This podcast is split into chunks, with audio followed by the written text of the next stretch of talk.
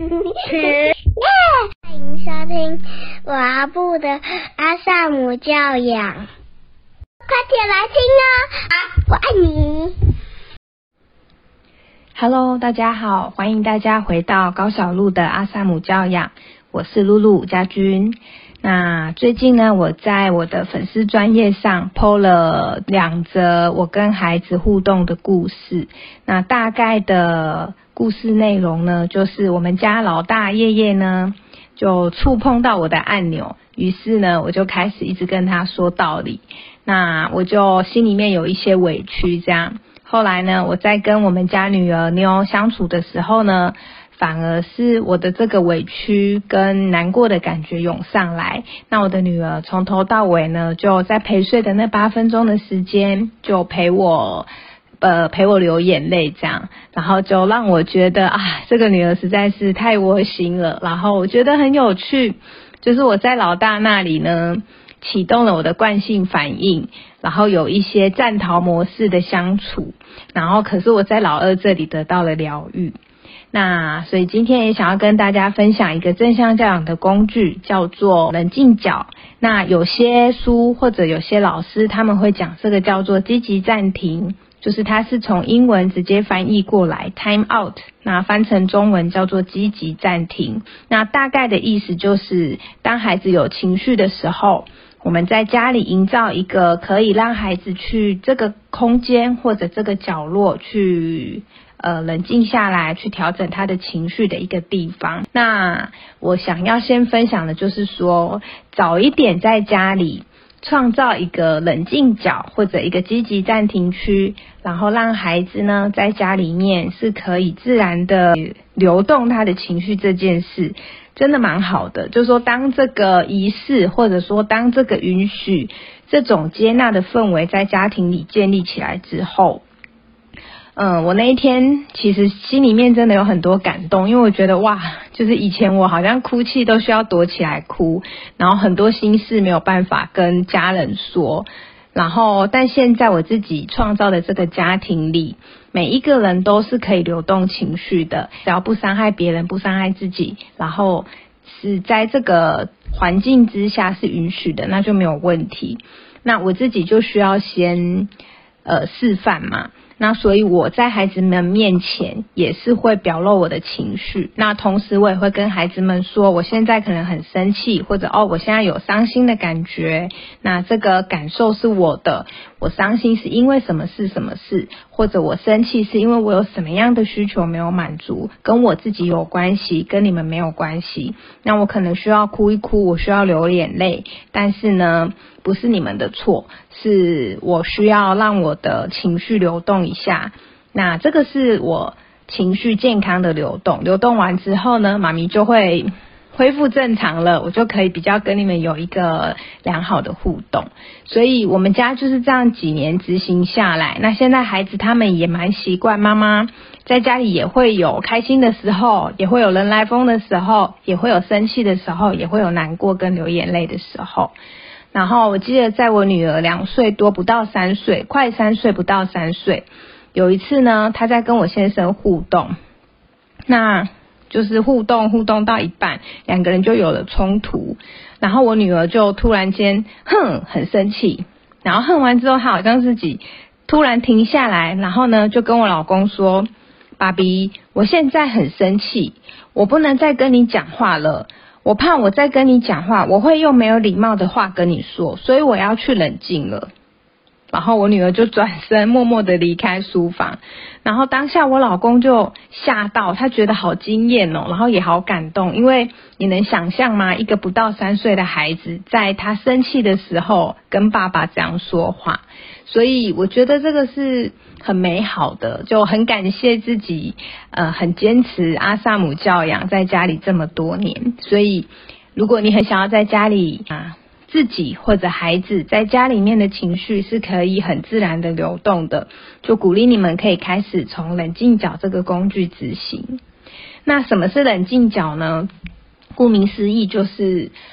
当我们在有情绪的时候，可以去到那个地方，然后调整一下自己情绪的地方。那它可以是一个房间，它可以是一个角落。那甚至它可以是一个代表物，就是移动的冷静角。就是比如说呢，呃，像再早一点以前。因为大部分的时间我老公都是去上班，那我跟两个孩子在家，那我就会需要进厨房啊，然后会需要做很多的家务事跟杂事。但有些时候妈妈就蛮常，以前蛮常生气的。妈妈在生气的时候还是需要煮饭，那我总不能不煮饭。然后就自己在面调整情绪，然后也不管孩子的需要，也不管孩子在哭，就没有办法这样子。所以那个时候我就会变成拿一个代表物，那我拿的是一颗水晶球，就是它平常不会出现，所以我们不要拿，比如说手机啊，或者书啊，或者你的杯子啊这些。很日常的物品，孩子会搞不清楚，所以你可以拿一个平常不容易出现的物品，那我就拿了一颗水晶球当做代表，我就跟孩子们说，有些时候妈咪需要调整情绪，但是我可能没有办法做到我的那个冷静的那个角落去，因为我可能还是需要煮饭，或者我还是需要洗衣服或折衣服。那如果你看到。我放了一个这个水晶球在厨房门口，或者我正在折衣服，但是我放在那个地板旁边，那就代表我现在正在调整我的情绪，请你们给我一点空间。这个时候呢，不要来跟我说话。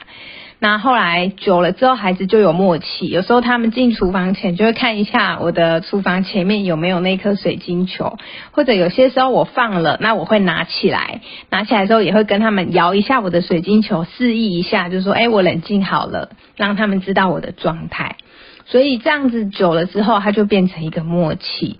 我有认识的学习伙伴。就妈妈快爆炸之前呢，他就会跟孩子说：“我已经快要变喷火龙了，这时候你们不要再来跟我讲话了哦。”那有些人就会说：“哦，我现在快要变绿巨人了，或者妈咪现在已经快要坏掉了。”就是提醒一下孩子，我现在的情绪已经在临界点了，然后让孩子知道：第一，不要再来惹我；然后第二。我需要一点空间了，所以可以跟孩子有一些像这样子比较有趣的语言，然后呢，让孩子知道妈妈的状态。那这时候让孩子知道以后，我们就可以进到我们的冷静角去调整自己的情绪。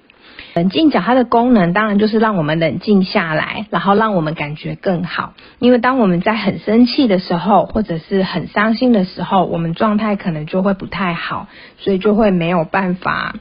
讲出比较和善的话语，所以我们进到冷静角的功用，只是很单纯的要让自己的情绪荡下来，然后让自己感觉舒服一点。所以同样的，孩子他进到他的冷静角，那个功能也是一样的。孩子进去只是因为孩子想要感觉舒服一点，他可能在很生气、情绪张力很大的状态下，他的身体感受也是不舒服的。他进到冷静角的功用，就是只是让他可以冷静下来，感觉舒服一点，而不是进到冷静角是一种处罚。这个是呃，就是积极暂停或者冷静角比较常被误用的，就是说很多的妈妈或者大人。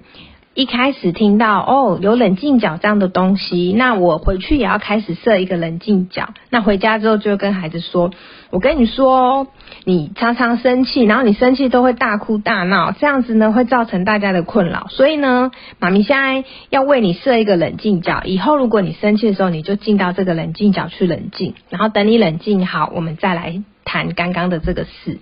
这个听起来很合理。”就是没有什么问题，但实际上这里面有一个误区，就是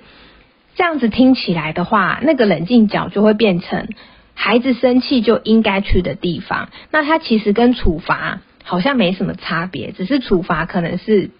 你生气了，你要去罚站。罚站，你可能就要面壁思过，面对着墙壁，那你是站着。那冷静角只是换了一个名字。你生气的时候，你就必须进到这个角落。也许这个角落比较舒服，或者比较大，或者这个角落里面有孩子喜欢的玩偶，有孩子喜欢的积木。但问题是，如果我们要孩子在有情绪的时候就进到那个区域，实际上这个使用起来，它就会变成是一个处罚，而不是只是让孩子感觉好一点的地方。所以一开始在使用的时候，要记得，呃，最好的话是大人自己先设自己的冷静角，然后我们先开始练习。在自己有情绪的时候，进到自己的冷静角去调整自己的情绪，然后呢，调整好之后再出来跟孩子做互动，就是由我们做一个示范跟身教的部分。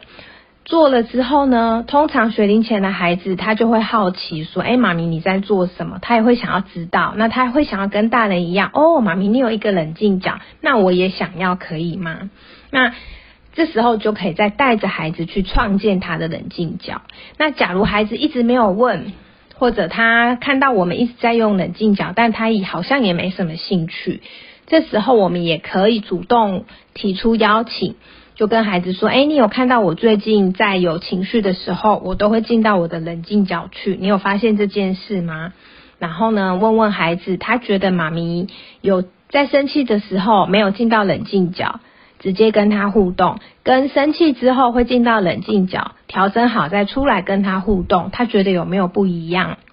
如果有不一样，是哪里不一样？然后孩子比较喜欢妈妈的哪一个状态？去跟孩子聊这些东西。那聊一聊之后，就可以问孩子说：“那你会想要一个冷静角吗？”呃，就是它是一个让你在你很不舒服的时候，你就可以去到那个地方调整的一个区域。那当你进去的时候呢，我们家里面其他的人就会知道哦，你现在可能感觉很不舒服，那我们就会给你一点空间。这个时候就。不会去打扰你，然后让你可以跟自己的情绪相处一下子，就用这样子的方式去跟孩子提出邀请，并且再带着孩子去布置，还有甚至命名他的冷静角，然后也陪着他开始使用。在使用冷静角的时候，比较容易，我们都会想说，哦，好啊，那就。让孩子做一个冷静角，然后是他需要，不是我需要。但是比较好的方式会是由我们大人自己先开始做，然后呢再来带着孩子做，那就会变成大人跟孩子都有冷静角，然后我们都可以使用，我们都一起学习怎么样跟自己的情绪共处。那就是提醒大家。当你们家开始有在用冷静角的时候呢，记得还是要有一个尊重，就是说，今天如果我生气了，孩子直接跟我说：“好，妈咪，你生气了，你现在要去冷静角。”那我听了我就很不舒服啊，就觉得，哎，我为什么生气一定要去冷静角？我也可以不去啊，怎么会变成我生气，我好像就一定要去冷静角？那我听起来的感觉就会是。冷静角变成是一个处罚的方式，只是是一个很柔和的处罚，但是我听了我就很不开心，而且我也很不想去。所以一样的意思，当孩子下次生气了呢，我们尽量不要用命令的方式，或者是告诉他说：“哦，你现在生气了，或者你现在是什么样的状态，所以你应该去你的冷静角。”我们可以用提问的方式，然后去问一问孩子。呃，我听到你在尖叫，或者我看到你在大哭，那你需要去你的冷静角调整一下吗？去那边调整的话，你会感觉好一点吗？让孩子做决定，这样子的话呢，冷静角就比较不会被误用，然后被当成是一种处罚。所以这个呢，是今天想要跟大家谈的冷静角。那么学龄前的孩子呢，他们在使用冷静角的时候，可能大人还有几点需要留意，就是学龄前的孩子他不太有可能可以自己一个人冷静，除非他刚好是比较需要自己空间的孩子。所以通常孩子他在有情绪，甚至是情绪张力很大的时候，他进到他的冷静角，可能他都会希望大人陪在旁边。所以也许。会有需要，就是妈妈陪着孩子一起进到他的冷静角。那当孩子在他的那个区域里面的时候呢，我们就可以待在旁边陪伴他。然后可能你可以伸出一只手，然后安抚着他的背，或者是只是静静的坐在旁边陪伴他度过他的情绪。所以这是学龄前的孩子，可能他就会需要父母亲多一点的陪伴，然后在他他的身边或者他的附近。那不一定要一直抱他或安慰他，就是看孩子的需要。那如果孩子他的冷静空间是在公共区域，可能会方便一点。比如说像我们家孩子，有些时候是在蓝骨头上。因为他们的冷静角会换，就是他们大概每两个月就会换一次，所以他们换过的区域呢，就有沙发，然后蓝骨头。还有小孩房、主卧，他们也曾经认领某一张椅子，那个椅子呢，就是他的冷静空间。那我们家有一张跳跳床，他们也曾经轮流选择跳跳床当他们的冷静空间。所以这些都是很弹性，可以自由做运用的。那如果他的冷静空间是在公区，就是蓝骨头啊、沙发、跳跳床，那其实孩子去冷静的时候，我们也都在客厅啊，我们其实都看得到孩子的状态，孩子也看得到我们的状态，这样就不用孩子要进房间冷静，我们好像就必须抽身，没有办法做自己的事，一定要跟着他到房间然后一起冷静。所以这个是学龄前的孩子的部分。那假如孩子大一点了，十三岁以上的孩子，如果有房间，他可能就进房间，门关上了，就是他有一个自己的空间。那一样就可以跟孩子去用讨论的方式，让孩子知道说。呃，我们在沟通的时候，如果有一些冲突，那我们就彼此呢都先离开现场，那各自去调整一下情绪，等到我们都好一点的时候，回头再来说这一件事，这样可以避免我们讲出一些伤害人的话语，因为我不想要伤害你。那我觉得用这样子的方式去跟孩子谈，大部分孩子都是可以接受的。那希望今天的分享对大家有帮助喽。如果可以的话呢，也邀请你开始试着先为自己在家里面设立一个冷静的区域，然后我们可以开始在自己情绪张力比较大、觉得不舒服的时候呢，回到自己的这个冷静空间，让自己感觉舒服一点。然后我们再出来跟我们的家人做互动，我相信这样子呢，就可以避免掉很多非我们本意的冲突。那最后呢，就跟大家分享，当人们感觉好的时候，表现会更好。希望大家呢都能慢慢的学会如何跟自己的情绪和平共处。我们呢可以慢慢的成为我们情绪的主人，而不是被我们的情绪所奴役。那我们就下周见喽，拜拜。谢谢收听。欢迎留言与我分享你的看法。喜欢的话请给我们五星好评哦。下次见拜拜。拜拜。